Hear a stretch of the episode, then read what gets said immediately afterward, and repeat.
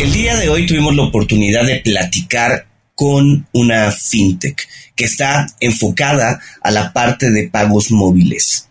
Eh, este emprendedor no tenía ni idea del ecosistema de pagos ni experiencia, pero justo en un viaje en Irlanda identificó la oportunidad que podrían representar el mundo de los pagos en Latinoamérica y a partir de ahí surgió este emprendimiento. ¿Qué te pareció, Adolfo? Me pareció increíble, Adrián. Hoy grabamos con Antonio Peláez Díaz. Él es fundador y CEO de DAP, DAPP, un integrador de pagos QR, que como comentas, nació como un proyecto fintech y hoy en día es una carretera de pagos. La verdad, se está comiendo el mercado, está aprendiendo cómo traspasar las fronteras de México hacia otros países de América Latina, así que no pueden perderse su historia aquí en Cuentos Corporativos. Hola, ¿estás listo para escuchar este cuento? Vas a disfrutar de grandes historias y valientes protagonistas. No pelean con dragones, pero peor aún, se enfrentan al mundo real. Y como todo cuento, este también empieza con un había una vez. Que lo disfrutes. Adolfo, recientemente leí un artículo que indica que en Latinoamérica el 33% de los usuarios de la banca han hecho un pago o una compra desde su teléfono móvil. La gran mayoría de ellos usando un código QR. El punto es que en México el número de usuarios que han hecho esto en realidad es alrededor del 10% o quizá menos. Eh, la verdad es que estamos muy lejos de los países de Latinoamérica en este sentido. Ya no digamos de países desarrollados, ¿no? Que han adoptado esta práctica de una manera muy importante. Así es, Adrián. Yo creo que la adopción de diferentes modalidades al momento de realizar pagos en México es digno de evaluar, ¿no? Eh, he visto en otros países donde de América Latina, incluso muchísimo más pequeños que México, cómo han adoptado rápidamente el modelo de contactless directamente desde su reloj, desde, incluso hasta desde un anillo. Pero mm, en temas como el QR, que es algo todavía mucho más, uno podría decir cotidiano, no ha llegado a ese punto. Y bueno, está claro que el desarrollo de las fintech todavía eh, es está en proceso de darse en encuentros corporativos. Hemos tenido la fortuna de contar con varias de estas empresas que nos han contado cómo ha sido todo su proceso para que su tecnología sea adaptada o adoptada en cada una de estas eh, comunidades.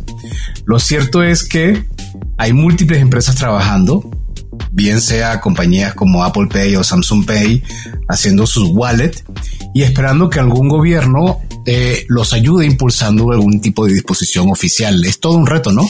Sí, sí, la verdad es que es un reto importante que incluye, por un lado, sí al gobierno en la parte regulatoria, a las empresas que buscan crear ese ecosistema y pues a la banca que lleva años colaborando con el tema de pagos, metiéndose paso a paso con algunas tecnologías, dejando otras de lado y al este y bueno, la adopción de los usuarios será seguramente la que marque el paso. Pero hoy vamos a platicar con un experto en el tema. Así que iniciemos con nuestras palabras mágicas. Una vez un joven mexicano que decide estudiar marketing en la Universidad Panamericana e inicia su carrera en Kellogg's como representante comercial para posteriormente su carrera pasar a ser un emprendimiento.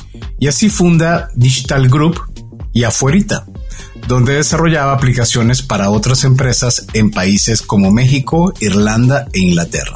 Y hace 15 años funda Kite Ideas, una agencia de publicidad que innova en la manera de crear ideas de valor para las marcas, empresas de la que hoy se mantiene como CEO. Antonio Peláez Díaz es desde el año 2016 fundador y CEO de DAP, un integrador de pagos QR entre bancos, comercios y wallets, que permite la interoperatividad entre los diferentes participantes y el esquema bancario. Actualmente, entre los clientes de DAP se contabilizan más de 42 millones de usuarios conectados a través de distintos wallets bancarios y no bancarios. Así como más de 30.000 comercios conectados mediante bancos, agregadores y empresas de software que habilitan este tipo de cobros para sus clientes. Es un gusto tenerte con nosotros. Bienvenido, Toño, a, Cuentos Corporativos. ¿Cómo has estado? ¿Qué ole? ¿Qué onda? ¿Cómo andan? ¿Cómo están, Adolfo Adrián? Bien, gracias. Muy contento de que estés con nosotros. Igualmente, muy agradecido. Gracias por la intro y este y pues por, por invitarme a Cuentos Corporativos. Feliz, feliz y halagado de estar aquí. Muchísimas gracias, Toño. Y vamos a comenzar eh, platicando un poco de ti. Cuéntanos quién es Toño Peláez, pero también cuéntanos quién no es Toño Peláez, ¿no? Fíjate que justo acabo de hacer un ejercicio hace poco, donde justo para definir como lo que quieres ser a partir de ahora, fue, un ejercicio que, he estado trabajando, que justo empiezo con eso, ¿no? ¿Quién, para definir quién eres, primero como por, por eliminación es quién no quiero ser, ¿no? Y digo, y salen muchas cosas, ¿no? Y luego muchas veces lo que no queremos ser, luego es lo que más somos, ¿no? Pero, pero pues bueno, en resumidas cuentas, soy, pues mira, ¿quién, quién no quiero ser? No, no, no, no, no, no quiero ser un papá ausente, no quiero ser un, un, un, una persona que por dedicarse solo al trabajo, al trabajo, al trabajo, deja de disfrutar la vida. Que este, y quiero ser una persona, pues una persona presente en todo lo que hago, ¿no? Entonces, ¿quién soy? Soy Toño Peláez, tengo 42 años, soy papá de, estoy casado, tengo tres hijos, uno de 11, uno de 9 y una, de, una niña de 6, y que era Andrés y Natalia. Este, y pues llevo en este rollo, llevo ya cerca de 15 años en el tema de emprendimiento y me encanta hacer ejercicio, me encanta estar activo, me encanta la naturaleza y pues me encanta chambearle y chambearle en cosas como raras, distintas, ¿no? Innovando siempre. Este, ese tema de, cosas raras eh, me llama la atención. O sea, te gustan los bichos raros, te gusta, te gusta estar ah, redefiniendo temas que, eh, ¿cómo se llama? Desafiando el status quo. ¿Eso de dónde viene? No sé, caray. Este, yo creo que viene de, de un poco eh, desde mis papás. Mis papás siempre han sido emprendedores. Ellos son directores. mi papá es director de cine y mi mamá es la productora y llevan, ahorita tienen 72 años y 68 años y siguen y ya acabaron su película que acaba este año salió en cine y ya van en busca de su siguiente proyecto, buscar inversionistas. Es como que siempre han estado en ese rollo y como que nos han enseñado eso desde chiquitos, ¿no? En, en, estarle dando. Y este, y creo que desde ahí, como que desde siempre, no ir contracorriente, pero todo el mundo le, me acuerdo que le decía a mi papá, le decía, híjole, mano, la industria del cine es un rollo es, muy complicado.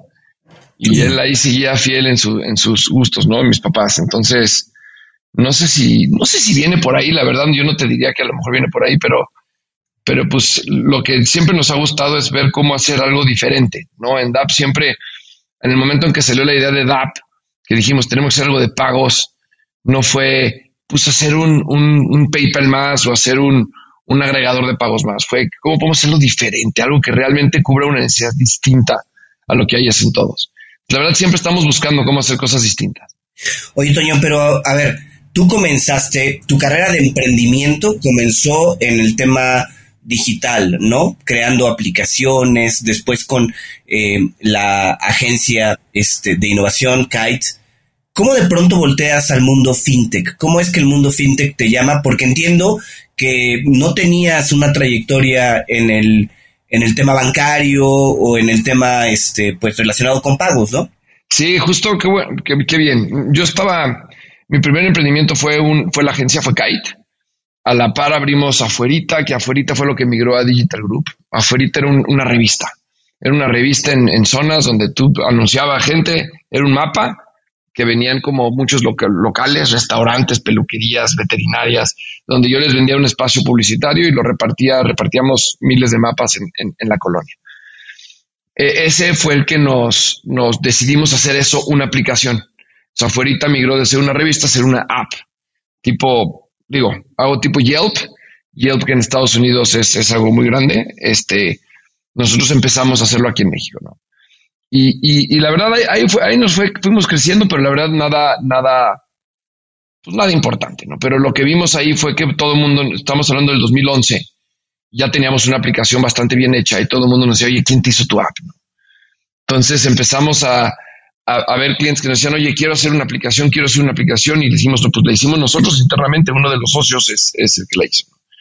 Entonces ahí fue cuando abrimos Digital Group que fue una empresa donde ayudábamos a generar soluciones móviles a empresas, ¿no? Entendíamos cuál era su problema, qué, qué bronca tenían con sus choferes, qué bronca tenían con su fuerza de ventas, con sus procesos dentro de una planta, y siempre a través de un iPad o a través de una, de una herramienta móvil lográbamos llevar un seguimiento puntual de todo el, de todos los pasos de su, de su línea de producción. En, distintas cosas. ¿no? Hicimos aplicaciones para diferentes bancos, este, empresas de radio, empresas de universidades, em, empresas bastante importantes. Pero lo que nos metió a esto fue que fuimos a un summit por una aplicación que hicimos, algo muy sencillo, una aplicación que hicimos para nosotros, no era para un cliente. Nos invitaron a Irlanda a un summit y en Irlanda, este, a la hora que estuvimos allá, ahí nos dimos cuenta que el tema de pagos y que el tema de e-commerce iba a crecer brutalmente en Latinoamérica. Te estoy hablando, fuimos en 2015 y hablaban, decían, volten a ver a la TAM, Argentina, México y Brasil, voltenlos a ver, van a crecer durísimo en los siguientes años. Entonces ahí fue lo que, y, al mismo tiempo en ese, en ese evento hablaban mucho ya de criptos, temas de pagos, este, entonces como que a la hora que regresamos de ese viaje, me acuerdo los tres founders, dijimos, oigan, creo que, creo que aquí hay una oportunidad. No sabemos qué hacer, pero creo que hay que estar como atentos a ver qué podemos hacer en temas de e-commerce, en temas de pagos. Esto fue 2015, noviembre de 2015, y por ahí de junio 2016 fue cuando salió una oportunidad en tema de pagos, donde creo que, creo que alguna vez ya, no sé si, si, Adolfo ya había platicado esto, no me acuerdo quién, pero pagando en, en, un boleto de camión este, a través del teléfono, pues fue un caos, ¿no? Fue un caos, ¿no?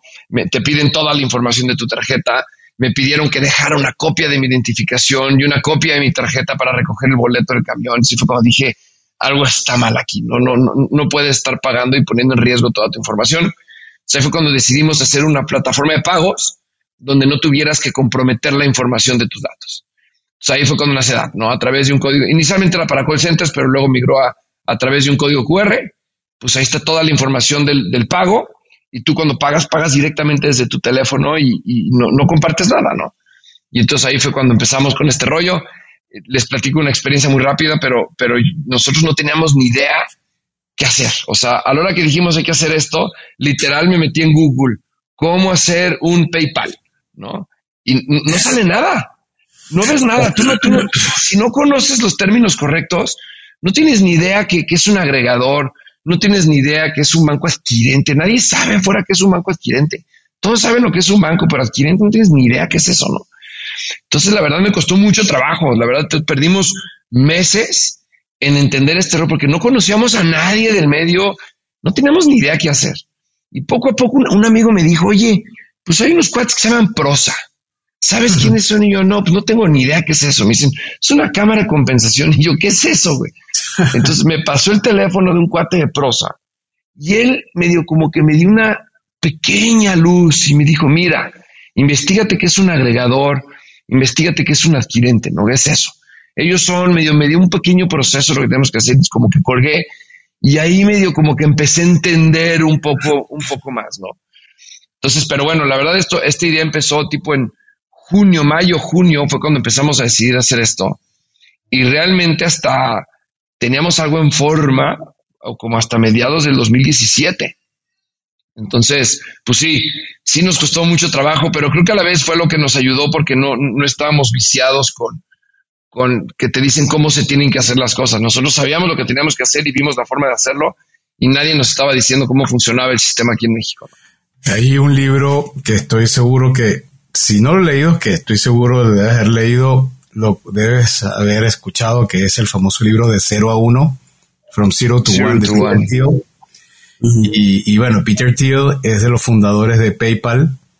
Eh, y es un tipo a que a mí me encanta porque es súper inconforme y, y todo el, el, su explicación del mundo del emprendimiento tiene que ver con personas que están dispuestas a subestimar este, y a poner en duda todo aquello que uno dice que está tranquilo y está normal y es correcto que las cosas sean lentas y es normal que las cosas vayan así y acostúmbrate y por qué te vas a quejar. Y en cierta forma creo que, fue lo que te pasó, ¿no? Te quejaste, te dijiste, no, pero esto está mal, esto no puede ser lo correcto, la forma de llevar la, la vida.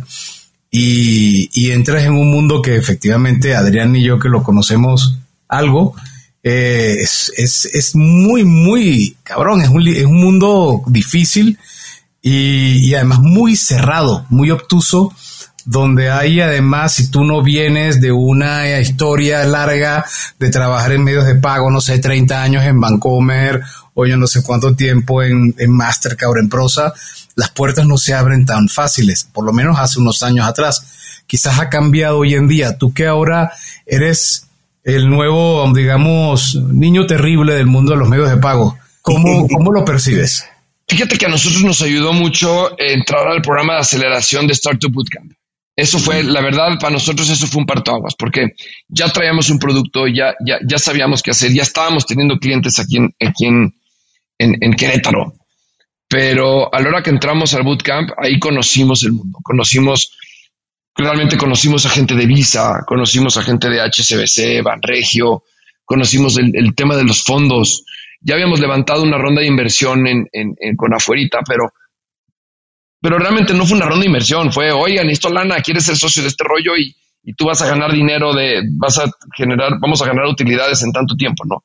Y no, y con, con, con nos dimos cuenta pues que las rondas de inversión funcionan distinto. ¿no? Entonces, eso para nosotros fue un, fue un parteaguas enorme, ¿no? Eh, yo, me, yo me fui, de hecho me acuerdo, iban a ser mi tercera hija y yo me tuve que ir a México tres meses y pues estaba medio, los fines de semana me venía para acá, para Querétaro, pero yo estaba en México, estuve tres meses allá y este, y me ayudó brutal. Dos cosas, porque uno, conocí temas y, al estar ahí, pues como que era el primer programa de aceleración de la TAM enfocado en fintechs. Entonces había muchos bancos que se acercaban con nosotros. De vez en cuando también veíamos gente de Scotiabank, de Banamex. Este, venía gente a, visitar a, las 11 empresas que estábamos haciendo ahí en, el programa de aceleración. Entonces, la verdad, eso, hijo, nos abrió puertas muchísimo. Yo me acuerdo que estaba, cuando estuve esos tres meses en México, empecé, hubo un momento que hasta mis socios me dijeron, Toño, bájale, no puedes traer este ritmo, te, te va a hacer daño que,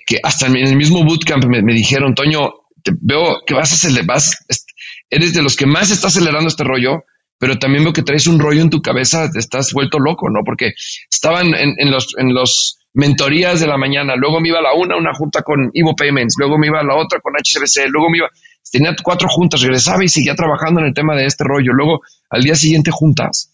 Y me acuerdo que hubo una junta donde estuve con un fondo de inversión donde medio troné, ¿no? Donde medio troné, que eh, falló la aplicación, me acuerdo que estaba presentando en un fondo, falló la aplicación y me volví loco, me volví loco, no supe qué hacer. Y el mismo fondo me dijo, hey, relájate. Yo, no, es que no puede ser esto.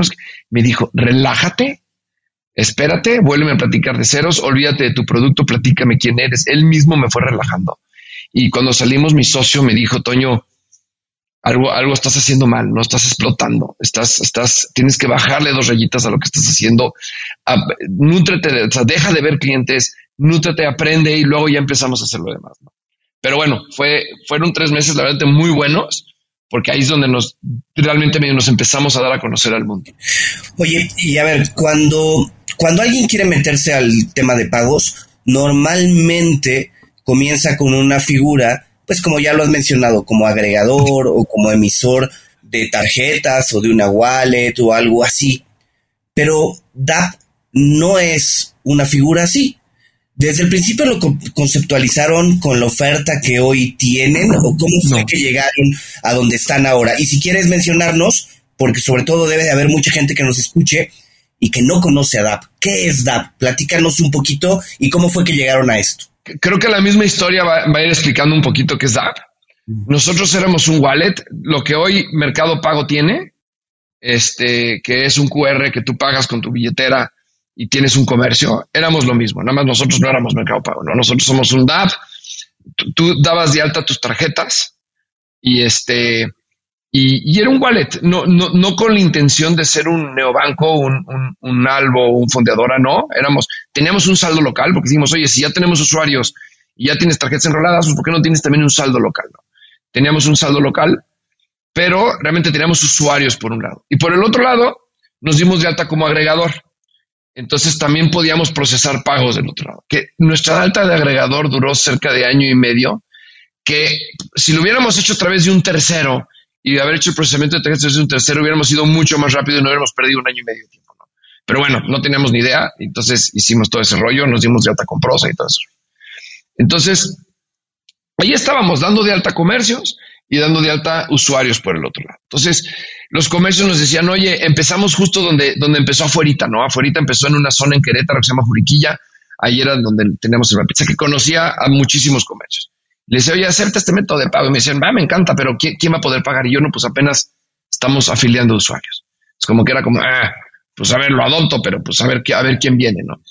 íbamos con los usuarios y, varios usuarios descargaban la aplicación, pero a la hora que nos decían, oye, ¿dónde puedo pagar? Decíamos, pues apenas ahí vamos en Juriquilla dando de alta unos que otros comercios. Como que nunca cargaba uno. Entonces nos empezamos a enfocar más en el wallet, en que pudieras hacer pago entre amigos, ¿no? Puedes pagar deudas con amigos, este, podías, este, pues sí, realmente tú como usuario podías mandarle un QR a un amigo y te podía pagar. Pero, eh, pues ahí vamos bastante lento. Pero la verdad con una super tecnología nos podíamos conectar con un sistema punto de venta, teníamos una terminal, una app que era una terminal, pues teníamos una API para e-commerce, que quisiera meterlo en e-commerce, la verdad teníamos una super, tenemos una super tecnología. Y en el bootcamp, a la hora que los mismos bancos empezaron a ver lo que traíamos, pues la verdad hubo mucho, se acercaron muchos bancos así, oye, esto que traes está padre, ¿no? Este, empezamos a presentar ya con bancos adquirentes y, sin contar una historia tan, tan, tan larga, pero hubo un banco adquirente que, que, hizo una oferta ¿no? De, de, comprar la empresa. Este, fuimos a Estados Unidos, este, hablamos con ellos en Estados Unidos y, a la hora que vimos que, pues que realmente no les interesaba nuestro wallet, sino realmente lo que querían era la tecnología, la forma en que se comunicaba, pero nuestro wallet ellos les valía, no les importaba, la figura agregador decían, pues yo ya tengo comercios, me interesa la tecnología. Ahí fue cuando regresé, regresamos con, en la plática regresé con mis socios y con los inversionistas que llamamos ángeles inversionistas y les dije, oigan, creo que hay algo más importante aquí atrás. En vez de estar batallando como nosotros batallamos de, oye, quiero tener el comercio, quiero tener el usuario, quiero tener este closed loop, dejémosle los comercios a todos los agregadores y a todos los adquirentes. Dejémosle los usuarios a los wallets que hoy en día ya existen, a todos estos mercados pagos, Banco Azteca, Rappi, a todos estos wallets que ya tienen usuarios. Y nosotros hagamos esta carretera de interoperabilidad. Eh, a ver, oye, ¿cómo fue ese proceso de de pronto darte cuenta que tenías que cambiar el camino que traían y cuestionarte y decir, oye, me he enfocado durante meses en el tema de afiliar comercios, de generar usuarios, y ahora queremos darle un giro total. ¿Cómo fue este proceso? Primero contigo interno, pero también con tus socios. ¿Cómo lo tomaron de inicio? mira, para mí fue muy fácil, la verdad, porque yo lo entendí perfecto. yo, que estaba mucho más metido, yo era el que estaba yendo, porque Sergio siempre ha estado, somos tres socios, ¿no? Sergio es como, como esta cabeza fría que nos ayuda y nos guía a todos, pero no está tan metido en la operación. Jorge es el que está metido programando, ¿no? Y él, no entiende tanto lo que el mundo allá afuera, él entiende lo que tenemos que hacer y el producto como tiene que ser. Hoy, en día lo entiende a la perfección, pero en ese entonces, pues él le da como, Doño, dinos, dime qué hacer, Y yo era el que estaba ahí hablando con todo el mundo. La verdad, yo lo entendí perfecto. En el momento que, que, que empecé a hablar con bancos adquirentes les dije, oye, si yo cambio este modelo y te dejo a ti esto y te doy la tecnología, ¿te interesa? Me dijeron, claro que me interesa. Claro que me interesa. Y, al mismo tiempo hablaba con aplicaciones que yo ya conocía que tenían usuarios. Les decía, oye, ¿te interesa? Me decían, claro que me interesa. O sea, a la hora que fui con mis socios, sí hubo, sí hubo como un, ay, güey, o sea, neta, todos los año y medio, dos años que llevamos haciendo esto, lo vamos a tirar. Y yo, no, eso nos llevó a lo que somos ahora y eso nos llevó a, a llegar hasta este décimo escalón en el que estamos. No hubiéramos podido llegar desde el escalón 10 si no hubiéramos logrado esto. Y entonces sí hubo un, como un, ay, güey, o sea, como que estamos confiando en ti, Toño, pero a ver, entonces a la hora que hablamos con los ángeles inversionistas, pues como que hicieron varias preguntas, pero, pero la verdad como que todos me entendieron, todos fue como, pues, oye, ¿qué pasa si no jalan, no? Porque ya vamos, antes dependemos de nosotros mismos, ahora dependemos de terceros, de que ellos quieran integrar esa tecnología. O sea, de ser un, de ser un B2C, nos volvimos un B2B. Y este, y la verdad, la verdad, pues no, todos apoyaron el proyecto. Sí, al principio hubo como un, híjole, mano, sí hubo, no hubo una negación, pero sí, sí hubo un híjole, mano, estamos seguros de lo que vamos a hacer, ¿no? Y, y, pero la verdad, la verdad no, no, yo creo que, yo creo que me vieron a mí que estaba más en el medio tan decidido y tan confiado en esto, que, que como que también ellos confiaron y dijeron, pues vamos a entrarle, ¿no? Ahora, ¿qué es para que todo el mundo, quien nos está escuchando y no está tan involucrado con el sector de medios de pagos, qué es convertirse en una carretera de, inoperatividad? Sí, de, de interoperable. Interoperable. Este, este, es realmente, de hecho, ahora estamos interoperando más, ahorita les voy a platicar, pero lo que hacíamos es, nosotros probemos la tecnología así como Visa. Te dice, tú, tú te platico de forma general. Tú, tú si quieres un banco, digo, para los que están escuchando que no entienden, pero tu, tu tarjeta es Visa o Mastercard o Carnet, ¿no?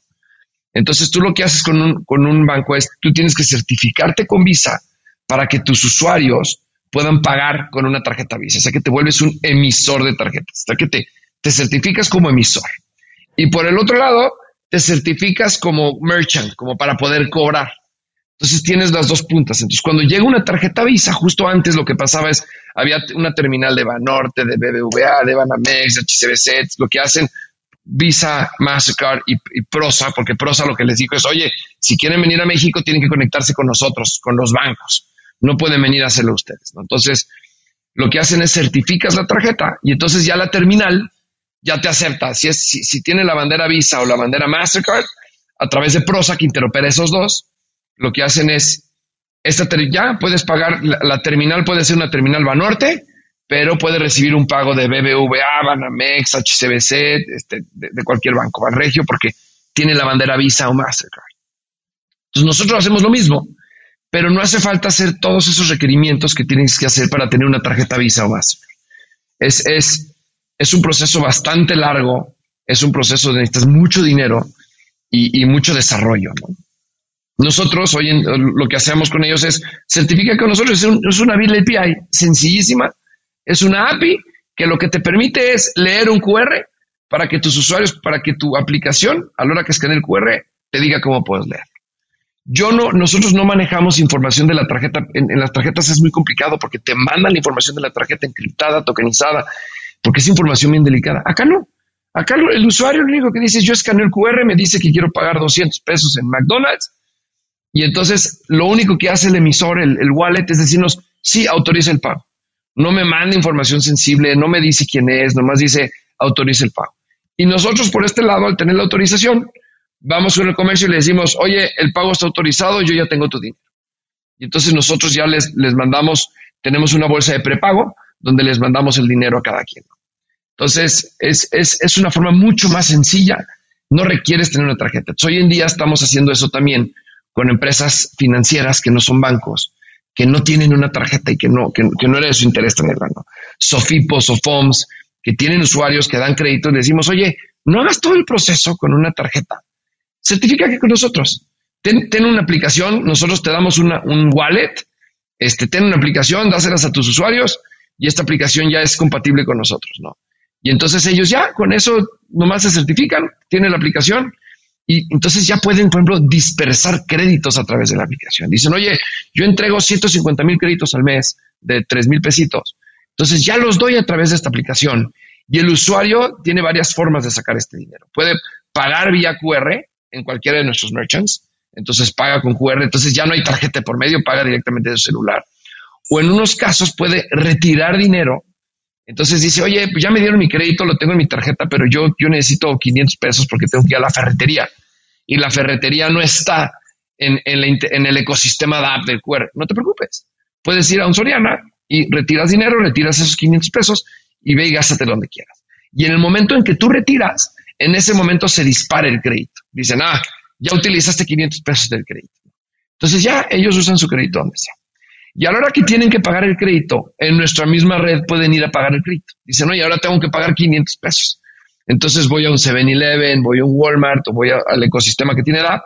Entonces en tu aplicación te dice, este es tu número de referencia para pagar. Entonces tú vas a un 7-Eleven, dices, quiero pagar esta referencia, pagas y en ese momento se te abona tu pago al, crédito, ¿no? Entonces, le estamos generando a estas empresas financieras todo un ecosistema donde pueden otorgar el crédito, pueden recibir el pago, pueden hacer depósitos, este, en, en, en, pues como un sistema alterno al de las tarjetas, donde lo pueden utilizar. Entonces, es, quienes están integrando con nosotros, se integran empresas que dicen, oye, yo quiero que a través de mi aplicación pueda pagar. Entonces, por ejemplo, hay muchos Buy Now, Pay Later que ellos no tienen una tarjeta y que requieren lugares donde sus usuarios puedan pagar y puedan aplicar el Buy Now, Pay Later. Entonces, se certifican con nosotros. El usuario realmente escanea con su cámara el, el QR y a la hora que escanea con su cámara le dice cómo quieres pagar y te da todas las opciones, ¿no? Banco Azteca, Falabella. Tengo una duda. Ese, esto te incluye también, por ejemplo, voy a pensar un Buy Now Pay Later como, como Quesky, o ellos tienen su propia tecnología. Ellos tienen su propia tecnología. Quesky ahorita no está conectado con nosotros, pero ellos tienen su propia tecnología. Este, nosotros tenemos a Plazo, tenemos a Bancoppel, este, tenemos a Zip, eh, y, y todavía no, todavía no, todavía no logramos conectarlos a ellos. Pero Sí, ellos lo que hacen, como ellos no tienen una aplicación, como funciona nuestro QR, si lo escaneas con tu aplicación de Banco Azteca, por ejemplo, o Falabella o, o Bancoppel, pues puedes tú escanear y, y, escaneas y pagas si tienes una aplicación. Pero cuando tú escaneas con tu cámara, te dice, oye, ¿cómo quieres pagar? Y te da las opciones. Y hay una de las opciones que te da es a plazo, te da Bancoppel, tú dices, quiero a plazo. Entonces le picas a plazo y te manda a la plataforma de aplazo, que no es una app, te manda su sistema, te manda su página, te dice, oye, tú eres Toño, sí, sí te puedo prestar estos 200, estos 2 mil pesos para que tú me hagas pagos quincenales. Y entonces en esa plataforma, que tú no estás en una aplicación, tú estás en una plataforma, en una página web, te autorizan el crédito y en cuanto te autorizan ese crédito en, en esa plataforma, el comercio, McDonald's, recibe la autorización del pago. Dice, ah, ya, pum, ya recibí la autorización de tu pago. Y entonces el usuario no necesariamente tuvo que tener una aplicación de Buy Now Pay Later, sino puede hacerlo a través de su cámara directamente. Entonces, eso es el tema de QR. Pero ahora también hemos visto algo que nos han pedido nuestros clientes, es que puedas, pues ya, ya, ya pagaron con Buy Now Pay Later, ahora quiero que vayan a pagar lo que me deben. Ya me tienen que pagar ahora a mí, a mí al, al Buy Now Pay Later 400 pesos al la quincena. Entonces les habilitamos la misma red para que puedan ir a hacer depósitos, ¿no? Y poder hacer retiros. Entonces, eh, dentro de lo que interoperamos, estamos interoperando eso. nuestras conexiones, interoperamos, ahora le llamamos la interoperabilidad de transacciones, porque ah, te permitimos pagar, pero también te permitimos en la red depositar o te permitimos retirar dinero, ¿no? En, toda la red. Oye, Toño, a ver, tú comentabas hace rato que DAP es al final un sistema alterno a las tarjetas. Eh, las tarjetas han sido un sistema creado por Visa y por Mastercard por muchos años. ¿Cómo recibieron estas organizaciones? ADAP, ¿cómo lo ven? ¿No? Es una competencia complicada, pero no me contestes. Vamos a una pausa y regresamos con esta pregunta, ¿sale? Bien, entonces. ¿Te fuiste de vacaciones y no sabes cómo retomar? ¿O ya te diste cuenta que se va a acabar el año y no te has puesto pilas con tus propósitos de año? No te preocupes, Back on Track es para ti. Es un entrenamiento de cuatro semanas con el cual vas a retomar el camino, vas a entrenar de manera eficiente, inteligente para progresar y no parar. Encuentra tu mejor versión con Back on Track en WOS. Descarga WOS y aprovecha nuestras tres formas de pago, mensual, trimestral o de una vez, comprométete todo el año a mantenerte en forma. Toño, eh, como comentabas tú hace rato, ustedes han creado un sistema alterno a las tarjetas, pero las tarjetas es un ecosistema que ha llevado mucho tiempo para ser creado, ¿no? Visa y Mastercard llevan ya muchos años aquí. Eh, al final, DAP es una competencia para ellos de alguna manera. ¿Cómo han eh, pues visto la llegada de DAP a este ecosistema? ¿Los ven como una competencia directa? Fíjate que yo creo que, que ahorita, y gracias a Dios, como que, a ver, obviamente saben de nosotros, pero yo creo que nos ven como algo chiquitito, ven como algo que ahí está, y, y, hemos hablado con ellos, hemos tenido muchas juntas con ellos, pero eh, eh, la verdad no, no, creo que por el momento todavía no les quitamos el sueño, ¿no? Entonces, y, entre más estemos así, mejor para nosotros, ¿no? Eh, ellos tienen su propio QR, tienen su MBCO, eh, están haciendo pruebas, han hecho en, varios países, han hecho ciertas pruebas y ahí van, ¿no? Acaban de lanzar en Guatemala el Quick, Quick, este, que es un pago en Quick, es como, como, como rápido. Este, ya iban, nosotros hemos hablado con ellos, hemos estado con la gente de Bisanet en, Perú, digo en Perú, en Guatemala, este, pero eh, Yo creo que ahorita están tranquilos. Yo creo que están más preocupados por Cody, eh, el tema de Cody, que, por nosotros, ¿no? Y, pero bueno, eh, creo que eventualmente nosotros podemos convivir con ellos, ¿no? Porque nosotros, más que convivir con Visa y ellos, pero con las tarjetas, pues porque pues hay, hay, diferentes métodos de pago. Hay quienes les gusta usar la tarjeta y hay, hay gente que es muy tarjetero y hay gente que no. Hay gente que, que, prefiere usar su teléfono. Creo que las nuevas generaciones están abriendo muchas tarjetas, pero por ejemplo tenemos, te voy a poner un caso, ¿no? Falabella. Falabella tiene su tarjeta de crédito y, y, están creciendo, están creciendo un montón, pero también están creciendo en DAP. También tienen la opción de pagar eh, sin tarjeta de crédito y de hecho hoy en día Falabella yo creo que es nuestros wallets más importantes en temas de pago con QR y tienen una tarjeta, ¿no? Tenemos otros, otros otros este, pues, emisores que también tienen tarjeta, perdón, que no tienen tarjeta y que solo se manejan a través de QR. Y van creciendo con nosotros y ahí van, pero tienen cierto número de transacciones. Pero curiosamente, Falabella, que también tiene tarjeta, son los que más están transaccionando con nosotros. Entonces creo que creo que podemos convivir los dos. Este, y luego también tenemos otros, otros emisores que ellos tienen su tarjeta de crédito, no nos utilizan a nosotros para su medio de pago de QR ellos utilizan, eh, utilizan su tarjeta, como es el caso de tarjeta amiga, por ejemplo. Ellos pagan con la tarjeta, pero a la hora que quieren pagar el crédito, utilizan nuestra red y pagan el crédito a través de nuestra red. Entonces, creo que podemos convivir entre todos. Creo que donde, donde sí vamos a empezar a hacer un poquito de más ruido es en las, en, las SOFOMs y en las SOFIPOS, que hoy en día no tienen tarjeta, porque algo que nos ha pasado, nos, hemos hablado con SOFIPOS muy grandes y nos dicen, oye, es que a mí me fue un rollo certificarme con Visa o Mastercard, fue un rollo brutal que ahorita me digas que no los use, me dice, no, estás loco. Tardé años en poder tener esto, lo que más quiero explotar es eso, ¿no? Y les digo, está bien, úsalos, pero también está este método alterno. Y sí, y tenemos algunos que tienen los dos, ¿no? Que tienen, que tienen los dos como financiera sustentable, ¿no? Que tienen su tarjeta y también tienen DAP, ¿no? Pero hay otros que dicen, yo no tengo Visa y Mastercard y no me quiero meter en ese rollo, pero esto, lo tuyo es mucho más sencillo. Entonces, que se están integrando con nosotros. Creo que ahí es donde vamos a empezar a, a no estorbar, creo que es un producto más ad hoc para ellos. A ellos ahorita no, no es que les estemos quitando clientes, para nada, al contrario, les estamos dando un producto que hace, ese sí hace sentido para estas empresas. Y, y, y, hacer todo el proceso de emisión y tener tarjetas, pues no, ellos nunca lo querían, pero este, este, este ecosistema que les estamos dando les hace mucho más sentido a, a Sofipos, Sofoms, cajas de ahorro, este, cajas de empeño, casas de empeño, estas empresas financieras que son mucho más chiquitas que lo ven mucho más fácil integrar estas, este ecosistema. Es que yo te escucho y recuerdo, por ejemplo, casos como el de Square o como el de Clip, donde tú no necesariamente no necesitas eh, romper el modelo para poder ser productivo. Puedes convivir y puedes acompañar la disrupción con un esquema que ayuda a procesos a ir mucho más rápido. En este caso, ni siquiera se trata de usar más tarjetas de crédito, sino que no tienes que vivir con uno, puedes tener varias opciones y que sea el consumidor el que elija con cuál se quiere ir, si quiere ser eh, contactless, si quiere ser eh, plástico, si quiere ir con el QR.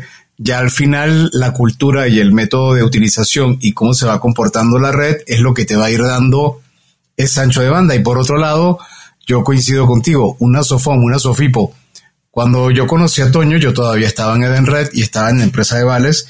Y uno de los dolores de las empresas de vales es emitir los plásticos. Dar de alta una empresa, dar de alta una compañía, a una empresa cliente, este, generar los plásticos, certificarse con Mastercard o con Carnet, eh, porque es carísimo. Luego enviarlos, enviarlos. Este, luego que el, el RH los tenga, después distribuirlos. O sea, es un dolor desde el momento uno que una empresa dice, oye, yo quisiera darle vales a mis empleados, hasta el día en que el empleado pasa al Walmart a comprar, se van como 15 días.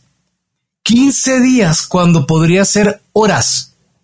Entonces, eh, yo sí creo que, es un momento que en algún momento va a pasar ese mm, punto de quiebre y no necesariamente es que todo se va a romper o va a cambiar, sino que sencillamente el modo de convivencia va a ir en un esquema mucho más abierto y donde, sobre todo, creo que Sofomi y Sofipos, oído al tambor porque creo que viene algo súper interesante. Y para ti, ¿cómo ves a DAP en los próximos cinco años?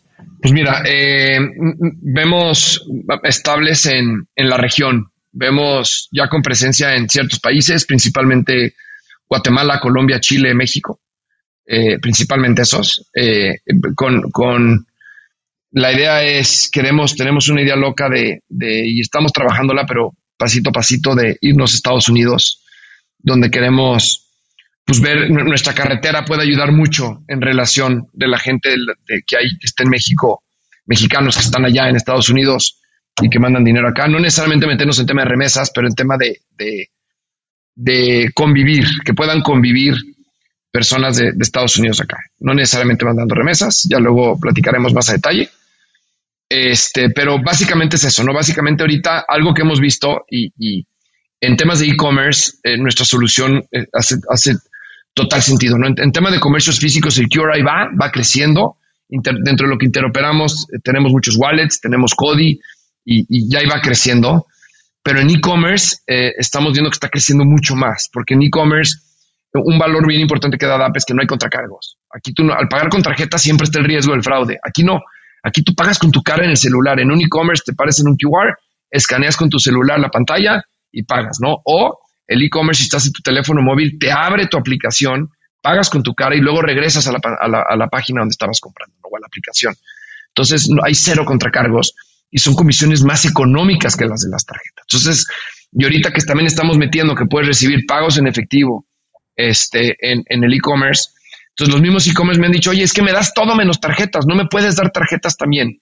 Entonces, justo estamos haciendo alianzas, no estamos haciendo alianzas ahorita con Nubei, con Kushki, tenemos em, empresas de, pasarelas de pago que le decimos, oye, ya tenemos clientes que con la misma integración DAP quieren procesar todo, también las tarjetas, ¿no?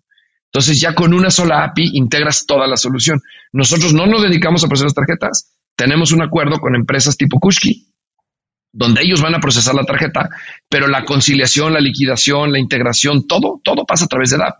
Entonces, este está haciendo mucho sentido en e-commerce. Entonces ahí es donde donde vemos estos países donde ya tenemos unas alianzas bastante importantes, donde podemos ofrecer esto mismo en Colombia, ¿no? En, Chile, donde ya tenemos la pasarela, ya tenemos una red de comercios donde puedes ir a pagar en efectivo, ya tenemos emisores de pago en esos países. Entonces, eso es donde nos vemos en cinco años, con, un pie bien puesto ya en, en, Latinoamérica, no en todos los países, te estoy hablando solo a nivel general, Guatemala, Colombia, Chile, son y México, donde nos gustaría estar bien plantados. Oye, Toño, eh, seguramente en DAP hay muchos retos en este momento, pero ¿cuál es el que hoy te quita el sueño? ¿Cuál es el que hoy te consume más tiempo, no te deja dormir? ¿Por qué estás preocupado hoy dentro de DAP? Fíjate que sí, que qué buena pregunta, eh, Adrián. Eh, no sé si vieron ustedes que toda, toda la, pues el slowdown, la recesión que tuvieron todos los VCs, los venture capital con todas sus invertidas. este, lo, viví, hasta lo viví también y lo, y lo padecí. Sí, ah, pues eh, eh, creo que fue un golpe fuerte para todos, ¿no? O sea, creo que los unicornios han recibido un guamazo fuerte. Este, las early stage y nosotros que, que, estamos pues en un poquito más que early stage, estamos en serie pues estuvo fuerte porque desde que tú estás muy confiado en que hay dinero, la época dorada, y tú nomás diles lo que estás haciendo, sé disruptivo y va a caer lana, y te van a invertir, ah, ah, no, enséñame que hay negocio, enséñame que estás, que estás generando dinero, y en eso, ¿no? Entonces, desde la forma en que tus mismas fondos de inversión te dicen, bájale dos rayitas, vamos a enfocarnos en esto, ¿no? Entonces, la verdad fue muy interesante para nosotros porque pues, pues sí fue una revolcada fuerte, ¿no? Fue una revolcada de aguanta la turón de inversión, ahorita no vamos a ir a levantar capital. Afortunadamente no hemos gastado, o sea, hemos gastado dinero de forma correcta, a lo mejor, a lo mejor luego te das cuenta que dices, y, nos pasó, ¿no? Te das cuenta que dices, híjole, yo, yo creo que a lo mejor sí tengo algo de gente de más, ¿no? Y entonces tuvimos que hacer un recorte de gente con, con el plan de, de, luego muchas veces cuando eres más, haces menos. Y cuando, cuando lo que vimos es que al ser tanta gente, luego ya luego muchas veces luego ni, la gente sabe qué es lo que tiene que hacer y luego ya se están mezclando puestos entre todos, ¿no? Entonces como que tuvimos que poner un, un, alto y decir, señores, tenemos que hacer un recorte. No es que el barco se está hundiendo, porque muchos dicen, el barco se está hundiendo, avienta cosas, hay que flotar, ¿no? Y no, es todo lo contrario, es queremos ir más rápido. lo que tenemos que hacer es ir más rápido. Entonces, con tanta gente no estamos yendo rápido. Entonces, es un tema de, definir mejor los roles, que la gente tenga mucho más claro qué hacer.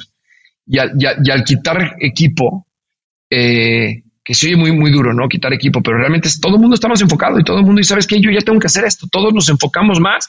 Oye, lo que tenemos que hacer ahorita es todo ese plan que traíamos, no, enfoquémonos en estas tres avenidas que son las que nos generan dinero y son las que construyen el ecosistema que estamos haciendo. Todo lo demás, quítalo. Y todas las personas que teníamos, todo, ni modo, ahorita no lo necesitamos.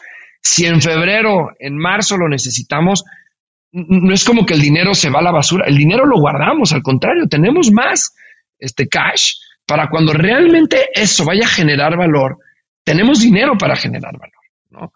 Entonces, eso fue muy difícil, la verdad, entender eso fue muy difícil. Cuando, cuando te das cuenta que, que a lo mejor estás sobrado en equipo, pues es duro, ¿no? Porque es gente que tú le has prometido cosas, eh, eh, te han ayudado a crecer, te han, te han ayudado a llegar al punto en el que estás ahorita y que en el momento en que le tienes que decir, oye, pues, pues ya cada quien tiene que tomar un camino distinto y, tengo un, mentor que me ha ayudado mucho, que es este, que él, me dijo, ya te pintaron tu casa, es como si contratas un pintor, ya acabó de pintar la casa y tú ahí lo sigues teniendo, ay, ahora, ahora riégame el jardín. No, ya pintó la casa, ya no lo necesitas, adiós, ¿no? Entonces, hubo gente que teníamos gente que era eso, ¿no? Que cumplieron su labor y, y fue duro, pero creo que se entendió y, creo que ahorita va, mejor que nunca. ¿no? Entonces, ese es uno. Y el otro es, lo que nos quita el sueño ahorita es poderte, son dos cosas. Uno, lograr los resultados.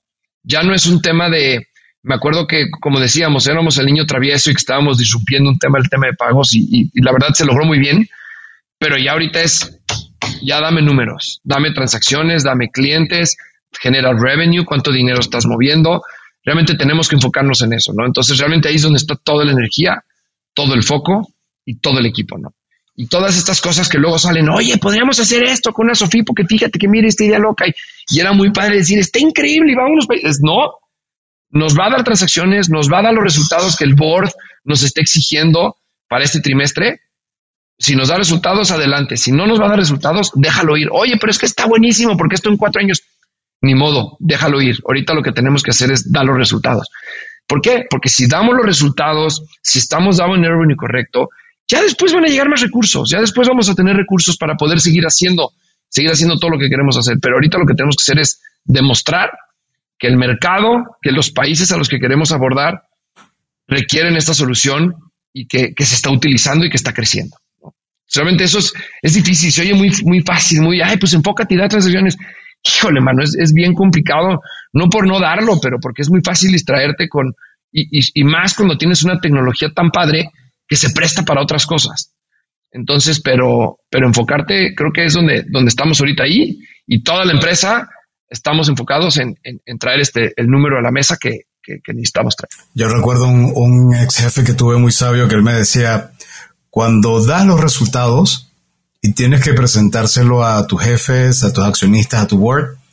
Cuando estás dando los resultados, incluso y si lo estás excediendo, basta un slide de PowerPoint. Pero cuando no los estás dando, tienes que agregar como 80 slides de PowerPoint y además nunca nadie va a estar contento. Entonces, definitivamente un punto es clave es dar los resultados. Y otro tema que casi nunca se habla en el mundo de las startups es la relación no con los accionistas, sino con los socios. Es un punto también, es como tu relación con tu pareja. Eh, se adoran, se quieren, pero no siempre es una película color de rosa, ¿verdad? Es algo así en, en Sí, sí yo, yo, yo, yo te diría que es peor que con tu pareja, porque con tu pareja mínimo ahí medio como que te pones romántico de vez en cuando y por, lo menos hay tengo cariñito, tengo cariñito, pero acá no. Acá realmente ya, hay una cosa de por medio que se llama dinero, ¿no? Somos socios para generar lana, ¿no? Y si alguien me estorba para, para, para, se mete con mi cartera es difícil, ¿no? Entonces, afortunadamente los tres founders tenemos bien clara nuestra visión, tenemos bien clara, tenemos una vida y un plan de vida muy similar. No un plan de edad, un plan de vida, un plan de, que, estamos muy alineados en los objetivos de vida que traemos con la familia, con los hijos, con la vida personal, la forma de disfrutar nuestra vida estamos muy alineados, ¿no? Entonces sabemos que, que, que va a haber cosas en el Inter, que va a haber problemas. Hemos tenido muchos problemas, ¿no? Hemos tenido muchas discusiones, hemos tenido muchas gritadas, pero al final de cuentas sabemos que lo estamos haciendo por cubrir nuestro plan de vida que, está alineado en los tres, ¿no? Entonces, aunque debe, a veces de repente una semana no te hablas y dices, no, no, no quiero hablar con este güey, aléjalo. Y, y, luego hay dos socios que te dicen, Toño, tú la estás regando.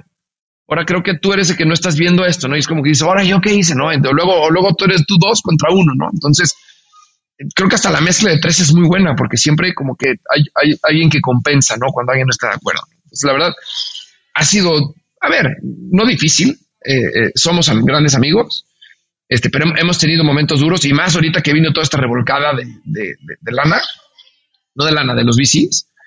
Pero, pero bien, la verdad tenemos el objetivo bien claro y la verdad eh, eh, tenemos bien claro que tenemos la amistad antes que todo y que tenemos objetivos de vida, que DAP es un pilar, ¿no? Digo, a lo mejor ya me estoy extendiendo mucho, pero, pero a mí me gusta tener bien claros todos, tanto en DAP como el equipo de DAP, es, hay muchos pilares bien importantes en tu vida. Uno de los más importantes, no, no necesariamente más importante, pero uno muy importante es, tu trabajo y tiene que estar muy bien si ese pilar no está correcto, todos los demás pilares están en riesgo, ¿no? Entonces, nos gusta ayudar a todos, todos los que estamos en, en, construyendo DAP, ayudarnos a tener todos los pilares correctos, porque un pilar, si tu familia no está correcto, por más que seas un crack en DAP, no, no vas a estar al 100 y no vas a estar enfocado, ¿no? Por más que tú, tu familia está bien, pero tu trabajo está bien, pero tu, tu, vida personal y tu, tu, tu, yo interno y la, lo que tú quieres en tu vida no está bien, pues no vas a estar generando todo bien. Entonces, la verdad, tratamos de que todos los pilares, con tema espiritual, tema de familia, tu relación con tu dinero, tu relación con tus mañanas, con tu ejercicio, con tus hobbies, con, con, con DAP, con que todo funcione y que todo lo hagas, porque si todo está bien, creo que vas a estar mucho más balanceado y, y, jalando mejor. Entonces, la verdad, siempre tratamos eso y aunque a veces medio como que entre socios tenemos una peleita, pero todo lo demás está bien, o sea que no, no cae. Nomás es una discusión de momento. Pero sí. Oye, Toño, bueno, podríamos quedarnos platicando mucho tiempo, pero también este espacio es finito y eh, tenemos unas preguntas obligadas que hacemos para todos nuestros invitados, ¿no? ¿Te gustan los cuentos, Toño? Sí, sí, me encantan, me encantan los cuentos. ¿Tienes algún cuento favorito o escritor de cuentos favorito? Pues mira, ahí, te, ahí, te, ahí, ahí, va a estar muy romántica mi historia, pero ahí te voy a decir quién es mi, mi, mi, mi, mi escritor de cuentos favorito. Yo creo que ella es mi papá, que lleva hecho, ha hecho varias películas, varios cuentos. ¿Cómo se llama tu papá este, y qué películas ha hecho? Que no te los pregunté. A, Antonio Peláez, pero mira, les quiero enseñar. Eh, él ha hecho varias películas. Su primer película, les voy a enseñar un cuadro que tengo aquí en mi casa. Es este. Justo me lo regaló porque mis papás se van a ir fuera, se van a ir a vivir a España un rato. Y le dije, yo quiero este, se llama, el cuento se llama El Zapatero de Dios. Y ese es el, el, la portada del cuento, ¿no? Entonces mi papá siempre ha hecho cuentos y, y pues te diría que él es mi, mi, mi escritor de cuentos favorito. Eh, hizo una película, su primera película se llamó Crystal Stone, la hizo en Estados Unidos, se la distribuyó Disney, bueno, este, Buena Vista, este, en su momento. El Luego hizo otra en el 2000. Perdón. El cristal mágico de tu papá, Crystal Stone. Crystal Stone. Que creo que en español. Piedra de cristal. Creo que se llama Piedra de Cristal. Piedra de Cristal, ok, sí creo haberla visto. Es, es, es ya, es, pues yo, yo, yo tenía cinco años Sí. cuando la hizo. ¿no? Este, Crystal Stone, se las mando ahorita para que, para ver si la pueden ver. Hay una plataforma donde la pueden ver. Es buena, la verdad es muy buena. Fue filmada en España, pero fue, es, es, es americana, pues, la hizo en Estados Unidos. Eh, luego hizo una que se llama Cuando las cosas suceden, en el 2006. Ahorita acaba de salir en el cine una que se llama Mirando al cielo. Es de la guerra de los cristeros. Es, es la historia de José Sánchez del Río, un santo que, que cómo vivió él, un niño de 12 años, la, la, guerra de los cristeros, que fue a luchar por su religión. Este, son las tres películas que ha hecho y ha hecho muchos documentales, muchos documentales de la Virgen. Este, ha hecho un montón de cosas, ¿no? Un montón de cuentos, un montón de, ahí tienen uno que se llama La Primera Navidad, que habla de la Navidad, la historia de la Navidad. Entonces, pues sí, creo que él es un gran escritor y generador de contenido muy bueno y, a y de mucho valor. Y a nivel, a nivel del libro, Toño, ¿hay alguno que te haya, o varios, o alguno en particular que recomiendes porque sientas que marcó para ti algo muy especial? Híjole, mano, fíjate que tengo un, ahí sí, tengo un montón. Me gustaría hablar de dos que hablan un poco de lo mismo. Uno es Total Recall de Arnold Schwarzenegger y el otro es, se llama You're a Badass Making Money de Jen Sincero. No, el, de You're a Badass Making Money no habla de cómo hacer dinero, ¿eh? no, el, título luego está como confuso. Los dos te hablan de eres un chingón. Tú puedes hacer lo que quieras. La clave está en confiar en ti. Y entonces eh, Arnold Schwarzenegger te platica de cómo yo quería ser, yo quería ser el, el Mr. Mundo y más fuerte del mundo y me costaba trabajo porque tenía que trabajar. Entonces me metí a trabajar de albañil para ponerme fuerte mientras trabajaba y, y lo logré. Luego dije quiero ser actor y todo el mundo me bateaba, pero lo logré. Luego dije quiero ser actor de Hollywood, un actor importante, lo logré. Luego quiero ser gobernador, lo logré. Lo quiero escribir mi libro, lo logré. Es como todo lo que te propones lo logras. Y el de Yora Baras Making Money te habla de una persona, es, la historia de una chava que decía, tengo 40 años, no he logrado nada importante en mi vida, ¿por qué? ¿No? Y empieza a cuestionarse muchas cosas. Y se da cuenta que es una fregona. Y dice, güey, yo soy una fregona, puedo hacer esto. Entonces te ayuda a cuestionarte y a decirte cosas de por qué eres un crack. Entonces, Yora Baras en lo que quieras. Nomás escrétela, ¿no? Entonces, la verdad, son dos libros, eh, digo, ha, ha, habido varios que me han gustado, pero estos dos creo que me han, me han gustado mucho. Y ahorita estoy leyendo otro que se llama Solve for Happy, que este es de un cuate que se le muere su hijo y que se dio cuenta que cuando se le murió su hijo, que la felicidad, que él no iba a poder hacer nada para traer a su hijo de regreso, pero pues que sí podía vivir a partir de ahora, dejando, siendo feliz, ¿no?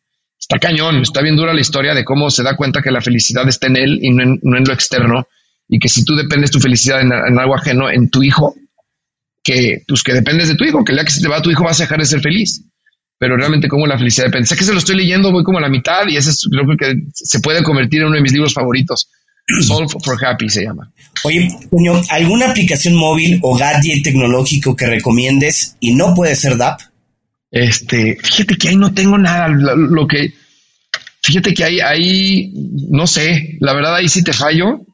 Este, creo que el, gadget que, utilizo ahorita, la verdad es Audible. Yo que te diría que es Audible, porque en, en, y, el Kindle, porque yo con, Kindle aprendí, yo, yo soy muy de audiolibros porque tomo muchas carreteras. Y antes mis carreteras eran momentos de pensar y escuchar música, tener juntas. Antes usaba también BlaBlaCar, ¿no? Y me iba con alguien para irme solo en las carreteras. Y ahorita no sabes cómo valoro las carreteras que voy solo, porque voy escuchando mis libros, voy con Audible. Entonces, yo creo que Audible. Y a mí el Kindle lo que me enseñó es que me enseñó antes, cuando tu momento de lectura era como tengo que irme a leer y tengo que darme una hora y leer y voy a leer, ¿no? Y está bien. Pero me enseñó a que si, tengo, que si estoy esperando en una reunión, ahí tengo cinco minutos, el Kindle te permite estar leyendo en cualquier lugar, ¿no? Entonces, yo te diría que Audible, yo creo que es de mi app, digo, de las que más uso fuera de las normales, que Audible es la, la, la que más me gustaría, me gusta. Yo lo, un hack que, bueno, no sé si es un hack, pero algo nuevo que empecé a hacer con Kindle que antes no lo hacía era, antes Kindle te da la facilidad de marcar las citas que a ti te gustan, entonces es mucho más rápido, más fácil de marcar que un libro, porque tiene un libro tienes que tener a la mano el marcador y a veces el marcador en el libro, etcétera. Pero lo otro que me di cuenta que me parece todavía incluso más valioso que solamente marcar el libro es marcarlo y escribir una reflexión sobre lo que acabo de marcar. Es, no es solamente que, ah, me pareció interesante esta cita y la marco, no es, la marco y luego me la reparafraseo de realmente qué entendí yo de esa cita y la escribo en la cita. Ahí en el Kindle puedes hacer eso. Lo puedes hacer, está increíble porque, por ejemplo, yo hace muchos años leí el libro Meditaciones de Marco Aurelio en el Kindle y estaba bonito porque veías las citas y qué padre. Pero en estos días que lo empecé a releer, lo releo cada, cada año. Pero entonces de repente lo, lo marco, lo veo y digo, a ver, esta cita me parece interesante, pero, pero ¿por qué es interesante? Oye, es interesante porque me recuerda que yo debería ser así, así, así. Y empiezo a escribir. Y es una forma de que me permite reflexionar más sobre lo que estoy leyendo. Entonces es, es una nueva forma de releer la verdad me ha, encantado, ahí te lo, te lo paso porque veo que te gusta el Kindle. Sí, gracias, porque yo lo que hago es, hago, tengo un grupo de WhatsApp, hago un grupo, siempre agrego a mi esposa al grupo y luego la saco. Entonces tengo, tengo chats de cada libro. Tengo un chat donde ahí voy anotando de cada libro y aparte a veces lo escribo a veces mando audios. Entonces cuando quiero retomar un libro me voy a ese chat y pum, y lo retomo, pero si en el Kindle ya puedes tener todo el resumen, creo que lo voy a, lo voy a investigar. si Está bueno. Y cuéntame, dos o tres empresarios latinoamericanos que sientas que están marcando tendencia y que tú sigues y que sugerirías a los demás seguir. Pues fíjate que uno que, que, que, es un crack y es, es eh, Marcos Galperín, sí es Marcos Galperín, va, eh, el de Mercado Libre.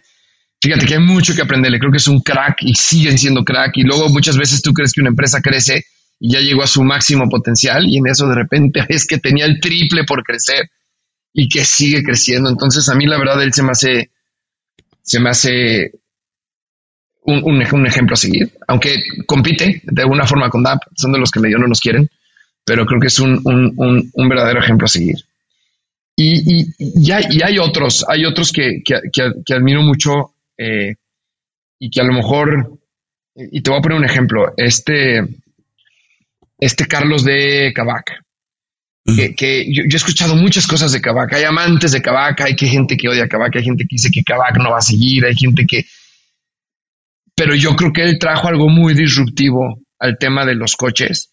Creo que lo hizo muy bien, creo que lo está haciendo bien, creo que se metió en un tema financiero muy padre, que, que, quién sabe qué va a pasar, no, lo sé, la verdad ahí, no, no, no, me gustaría dar mi punto de vista en cuestión del Kavak como tal, pero creo que lo que él ha logrado y lo que ha inspirado a muchos mexicanos sin ser mexicano, pero estando en México, lo que ha logrado, creo que creo que es de seguir, creo que admiro, es una persona que sí, que sí creo que, que, ha logrado cosas muy buenas en, el ecosistema. Y si alguien quiere conocer un poco más de lo que está haciendo Kavak, tenemos ya un episodio con, con Carlos García Otati que pueden identificar en nuestra, en nuestra playlist.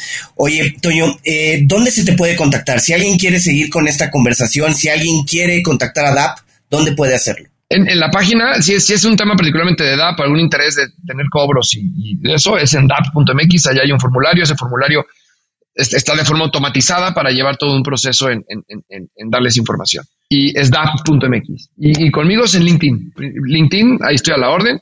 Este, luego tardo en contestar a veces porque sí llegan luego muchos mensajes, pero, pero en LinkedIn ahí como Toño Peláez, Antonio Peláez, este, a la orden. Muy bien, Toño. Y al final, como todo tiene, como dice la canción, todo tiene su final. ¿Cuál sería tu mensaje para quienes están en este proceso de identificar que tienen una solución pero la ven complicada o probablemente no encuentran cómo canalizar a un, deseo de, de cambio? En fin, ¿tú qué mensaje les podrías compartir? Pues yo es, lo que hago es siempre confiar en ti. Tú eres, tú eres un crack, tú puedes hacerlo. Nunca, nunca, nunca, nunca, nunca dudar de ti. En el momento yo en que en que me han llegado momentos difíciles y, que dices, damn no sé qué hacer. Antes de decir no puedo, o sea, lo que digo es no digas nada. Quédate mente en blanco, vete a caminar a la naturaleza. A mí me ayuda mucho eso. Me voy a caminar, me voy a caminar la naturaleza, estar en, medio de árboles, me encanta. Y ahí es donde digo que tú, tú, tú te metiste en esta bronca porque has logrado todo esto. ¿Cómo vas a salir de esta bronca? ¿no? Entonces, eres un, yo, te diría, nunca dejes de confiar en ti. En, el momento en que realmente las cosas mueren es cuando tú dejas de confiar en ti y tú mismo las matas.